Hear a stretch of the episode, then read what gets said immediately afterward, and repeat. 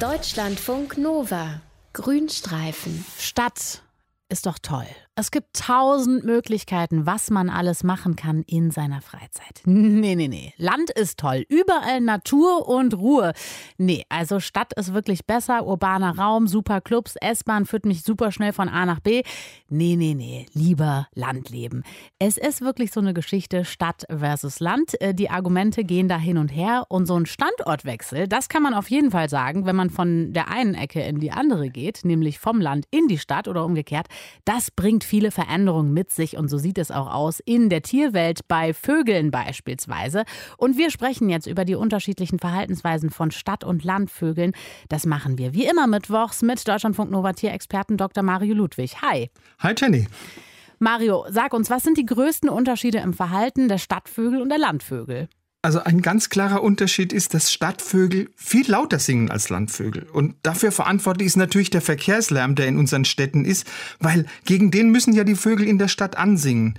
Aber Ornithologen sagen, da gibt's auch noch andere Ursachen, zum Beispiel die städtische Architektur, weil so Häuser, große Straßen, kleine Straßen, offene Plätze, Alleen, die reflektieren den Schall ja ziemlich unterschiedlich. Und das heißt, wenn du da so ein kleiner Piepmatz bist, so ein ganz kleiner, und willst du da ausreichend Gehör verschaffen, dann musst du natürlich das Echo von den Gebäuden mit einkalkulieren. Und für diese Hypothese spricht eben auch eine Tatsache, eben, dass die Stadtvögel auch dann lauter singen, wenn überhaupt kein Verkehrslärm zu hören ist. Vielleicht haben sie sich dann auch so dran gewöhnt. Ja.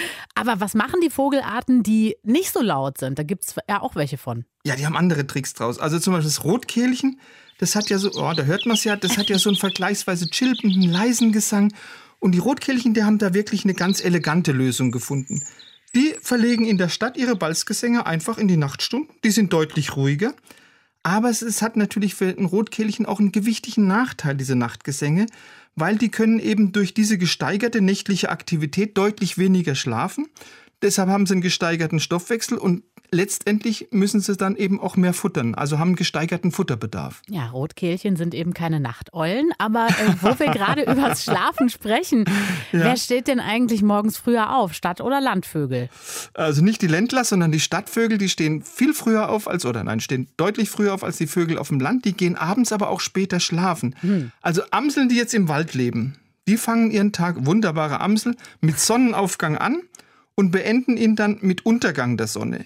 In der Stadt lebende Amseln, die wachen durchschnittlich 30 Minuten vorher auf und ihr Tag endet auch neun Minuten später. Das heißt, sie sind insgesamt 40 Minuten pro Tag länger aktiv als ihre Kollegen, die auf dem Land leben. Ja?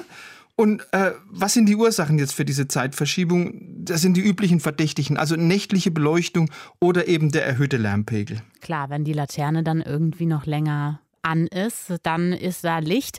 Es gibt aber ja in Städten auch nochmal Unterschiede, zum Beispiel reichere oder ärmere Viertel. Wo genau. halten sich die Vögel da lieber auf? Also du wirst lachen, in den USA und teilweise auch in Deutschland, da sind die Stadtvögel wirklich, na sagen wir zumindest teilweise, dem Luxus verfallen. Oh. Es gibt mehrere Untersuchungen, die zeigen, dass zum Beispiel in der Stadt Phoenix in Arizona, aber auch in Leipzig, dass es da in den reicheren Gegenden deutlich mehr Vogelarten gibt als in Gegenden, also in denen jetzt sagen wir mal nicht so wohlhafte, äh, wohlhabende äh, Menschen wohnen. Aha. Und es gibt da mehrere Gründe dafür, also für diesen Hang von den Stadtvögeln zu den reicheren Stadtvierteln. Da gibt es qualitativ höhere Grünflächen, da gibt es mehr Futter und mehr Wasserstellen, aber es gibt auch weniger streunende Katzen. Ja? Äh, das, das Stadtleben, das hat sogar Einfluss auf das Fortpflanzungsverhalten unserer Vögel. Okay, das müssen wir uns angucken. Wie das? Also das hängt mit den Lichtverhältnissen zusammen, die in unseren Städten herrschen. Die sind ja recht üppig. Also da sorgen nachts Straßenlaternen, Ampeln, Lichtreklamen, äh, Wohnungsbeleuchtung.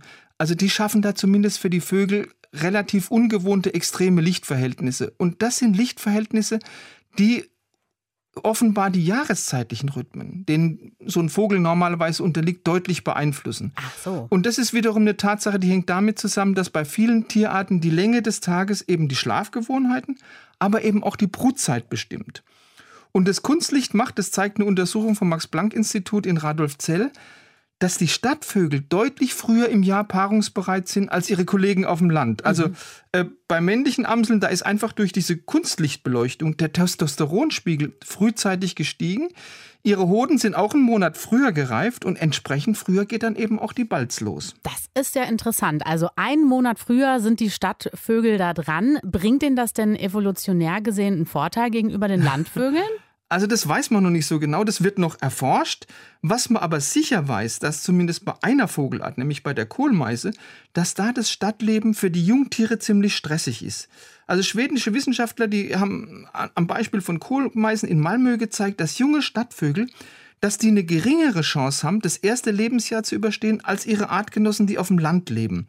Also woran das liegt, das ist aber noch unklar. Also da besteht noch Forschungsbedarf. Es gibt Unterschiede zwischen den Vögeln vom Land und denen aus der Stadt. Das wisst ihr vielleicht ganz persönlich, aber wir haben über die Tierwelt gesprochen. Erklärt von Dr. Mario Ludwig. Vielen Dank dir. Gerne, Jenny. Deutschlandfunk Nova. Grünstreifen.